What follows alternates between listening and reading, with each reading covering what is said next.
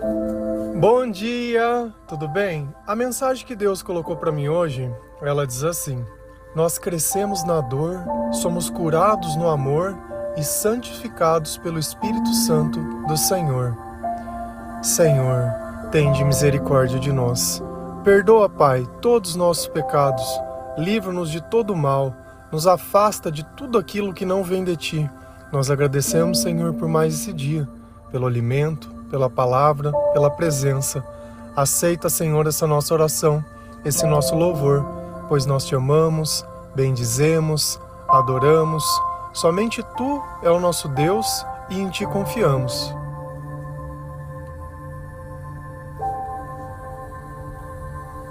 As dificuldades, elas sempre vão existir. Porém, a dor começa quando nós não conseguimos aceitar as coisas que têm acontecido na nossa vida.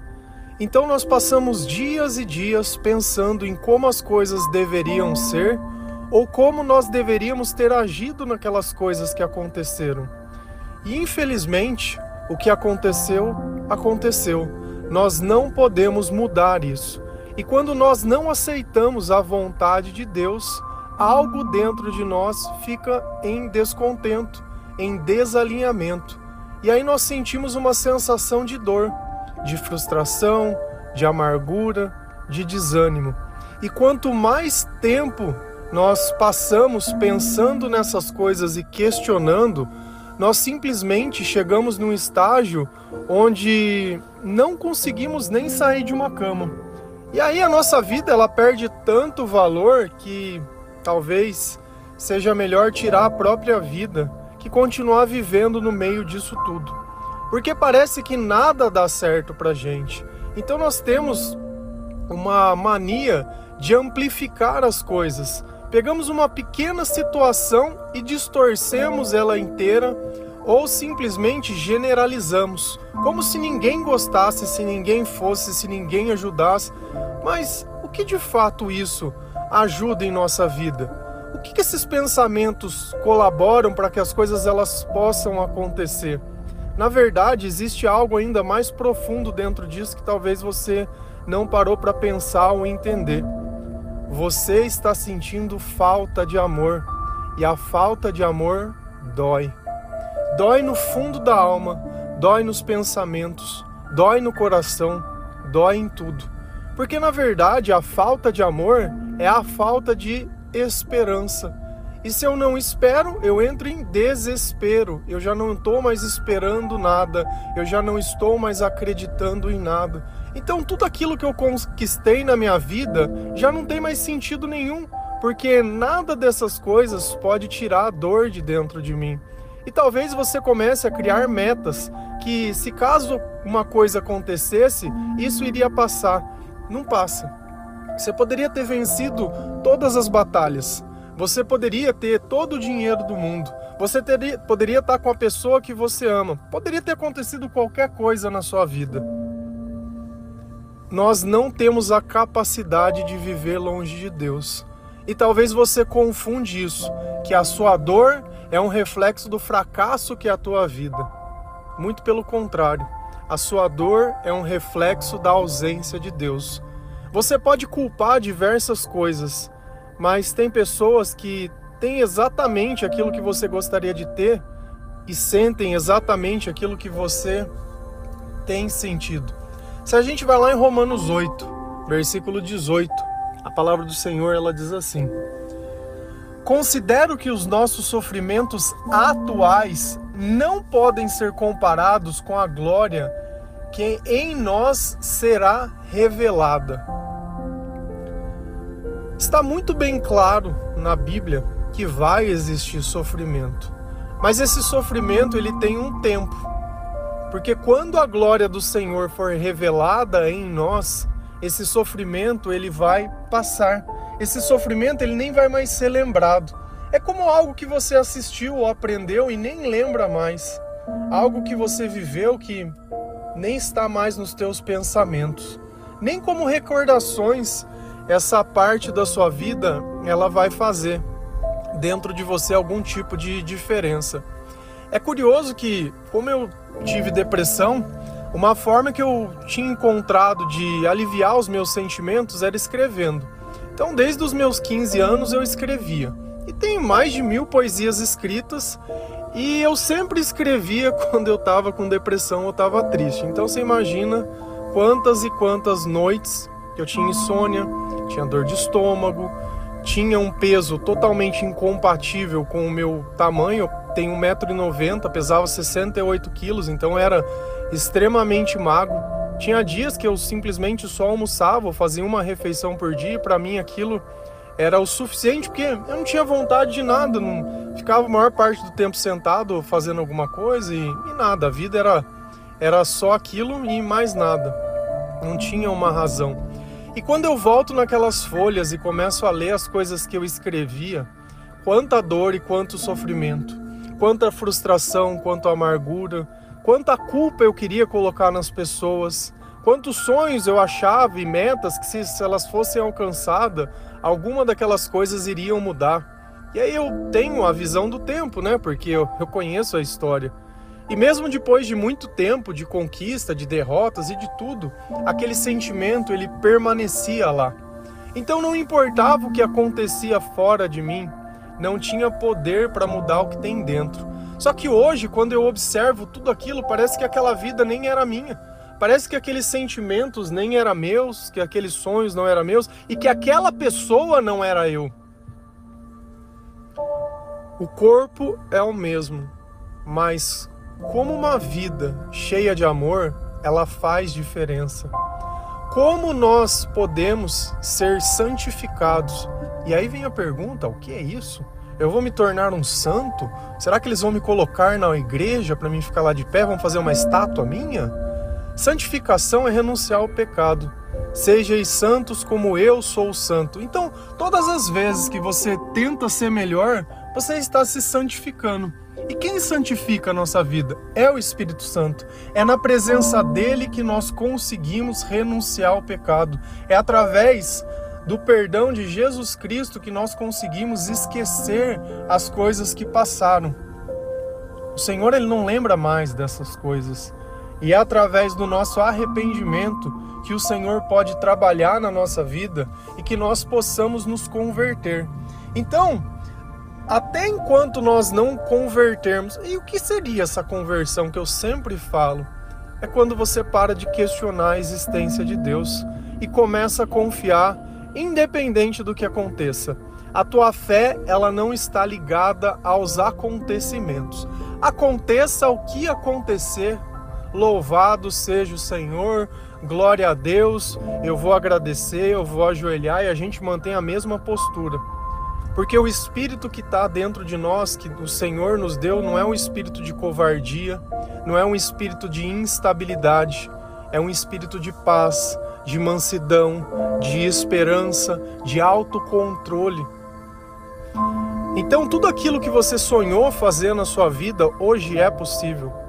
E uma coisa eu falo para você: não espera a sua saúde piorar para você começar a cuidar do seu corpo, cuidar das coisas que você come, cuidar da sua alimentação, tirar um pouco de açúcar da sua vida, porque não tem nada nutritivo no açúcar, é só energia.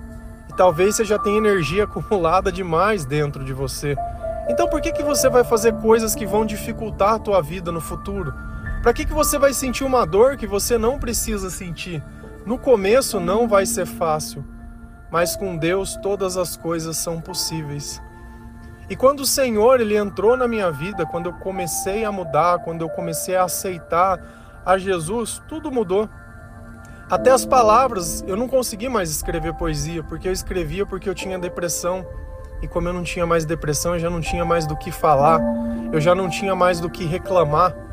E esse é o ponto em questão. Enquanto a gente encontra alguém para colocar a culpa, parece que todos os problemas estão feitos. O duro é quando não tem mais essa pessoa. O duro é quando essa pessoa que você reclamava, ela simplesmente foi embora. E aí você já não tem mais em quem culpar. E aí você vai ter que olhar para si mesmo. O evangelho é um convite para que nós olhamos para nós mesmos, para nossa vida, para nossa conduta, para os nossos sonhos, para tudo aquilo que a gente imagina que é bom, que é ruim, para que o Senhor, através da sua sabedoria, ele possa ensinar outras coisas para nós, coisas que sozinho nós não iríamos perceber, coisas que não são ensinadas simplesmente através de um livro, de uma novela, de um, de um vídeo ou de qualquer coisa. A sabedoria de Deus, ela é dada diretamente para você através da ação do Espírito Santo. Então toda aquela dor, ela foi o gatilho para que você pudesse querer buscar uma nova vida. Porque parece que enquanto a gente não encontra o fundo do poço, a gente continua insistindo nos mesmos erros. Mas o fundo do poço nos ensina uma coisa, que para baixo já não dá mais para ir. Só me resta tentar subir. E assim nós vamos fazendo da nossa vida uma escola. E o nosso testemunho, ele se torna muito importante. Então, todas aquelas coisas que na nossa vida sempre fizeram parte, sempre nos escravizaram, sempre foram um gatilho para nós simplesmente querer tirar a nossa vida, hoje tudo aquilo não faz mais parte. E o que, que deve estar tá faltando para você? Parar de questionar, aceitar, se arrepender, entregar sua vida para Jesus, não deixar Jesus como se ele fosse a última coisa que você faz no seu dia uma coisa é fato. Vamos imaginar que você quer muito, sei lá, um celular novo. Se eu falasse para você, olha, eu vou na tua casa hoje, três e meia da manhã para te entregar, você iria acordar? Com certeza. Tudo que é do nosso interesse a gente arruma tempo. Agora, se fosse algo que você não queria, se eu falasse que fosse na sua casa para, sei lá, falar de Deus, falar de alguma coisa, ou entregar alguma coisa sem valor para você, Será que você iria acordar três e meia da manhã ou iria falar, ah, esse horário eu tô dormindo, ah, eu tô ocupado agora, esse dia foi muito corrido para mim, eu não tive tempo, nossa, tá uma loucura. Percebe? Quando tem valor, a gente arruma tempo. Então, se você quiser sair desse ciclo de dor, desse ciclo de sofrimento e começar a crescer, senão você vai conviver. Você vai viver anestesiado nisso e vai conviver. Vai continuar dependente de coisas bebida, cigarro, droga, pessoas. E nada disso vai mudar a tua vida e vai continuar simplesmente sobrevivendo. Mas se você quiser realmente viver, você vai ter que despertar para tudo isso. Ah, não está dando tempo? Acorda 30 minutos antes. Você não vai morrer por acordar 30 minutos antes, mas a sua alma vai viver. Então, ao invés de você dar uma desculpa, arruma uma solução. De desculpa, o mundo tá cheio, tá cheio de fracassado aí que vai pôr a culpa em todo mundo e vai continuar sendo um fracassado. Como se fosse um golpe de sorte. Como se a minha vida fosse um golpe de sorte. Não é sorte. É sorte. Não existe fé, não existe esperança, não existe Jesus, existe sorte. E você não tem sorte. Então, ou você começa a criar uma rotina para que Jesus ele possa alimentar a sua alma, para que você possa santificar os teus pensamentos e o teu coração e para que toda essa dor ela possa ser curada, ou você vai continuar aí reclamando das mesmas coisas, coisas que talvez aconteceram há anos e você está aí falando exatamente as mesmas coisas. Só que chega um ponto quando a gente está lá no fundo do poço que às vezes a gente não sabe como orar, não sabe o que fazer e não sabe nada. E essa é a desculpa que a gente sempre coloca. Mas até nisso Deus pensou.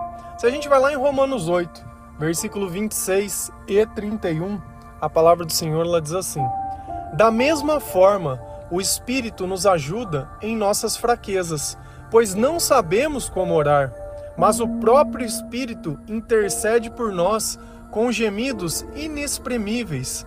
Que diremos, pois, diante dessas coisas? Se Deus é por nós, quem será contra nós? Então, naquele momento de desespero, que você resolveu orar e ainda que não saiba orar, mas você acredita que Deus pode fazer alguma coisa para você, o Espírito Santo ele vai vir por você e vai te ensinar e vai interceder, ainda que você não saiba o que dizer, ainda que sejam gemidos, ainda que sejam lágrimas, ainda que sejam qualquer expressão desse sentimento que esteja dentro de você. O Espírito ele vai vir ao teu auxílio, ele vai vir te consolar. Só que aí tem um ponto em questão. Se Deus é por nós, quem será contra nós? Você acredita que Deus é por você? Se Deus é por você, por que, que você está dando poder às outras pessoas?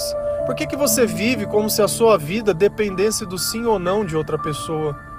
Por que, que você acha que algo precisa acontecer para que Deus pudesse ser por você?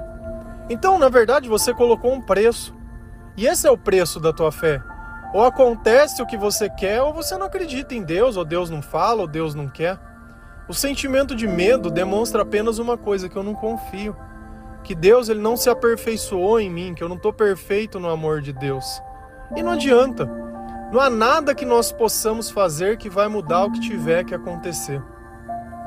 Até o próprio Jesus descobriu isso. Afasta de mim esse cálice, mas que seja feita a sua vontade e não a minha.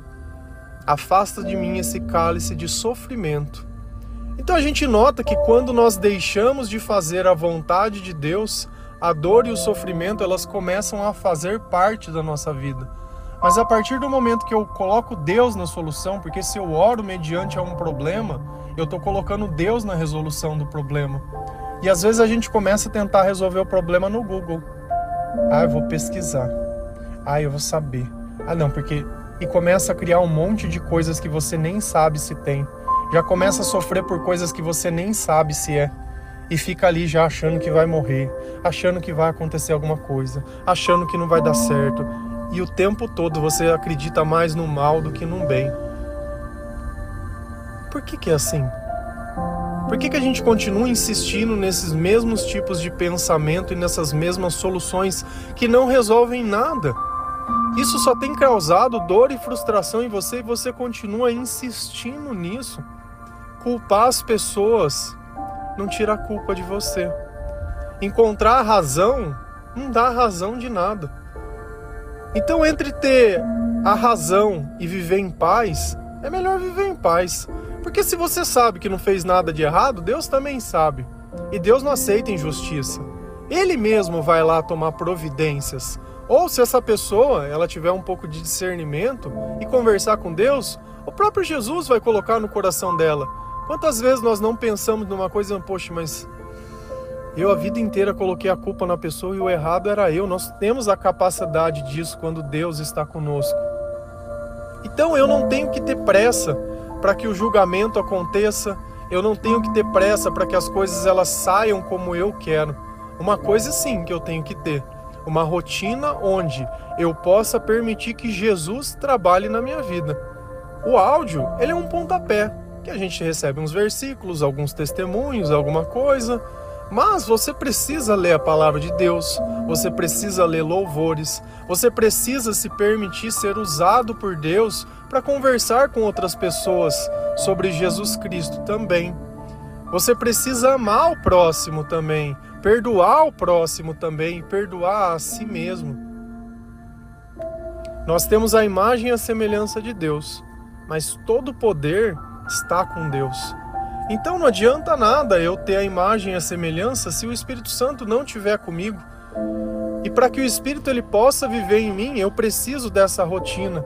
Então, começa a pensar em acordar um pouquinho antes. No começo pode parecer que é difícil, mas depois você vai perceber que é a melhor escolha que você fez na sua vida. Às vezes nós gastamos tempo demais à noite assistindo coisa que nem lembramos no outro dia, que não. Tem gente que realmente tem uma rotina, que tem que trabalhar, que tem que fazer. Mas se você estiver ali limpando uma pia, sei lá, limpando alguma coisa, dobrando as suas roupas ou fazendo alguma você pode ouvir. Ouve o áudio, ouve um louvor, ouve o devocional da Bíblia. Então você cria dentro da tua rotina coisas que não vai fazer mal.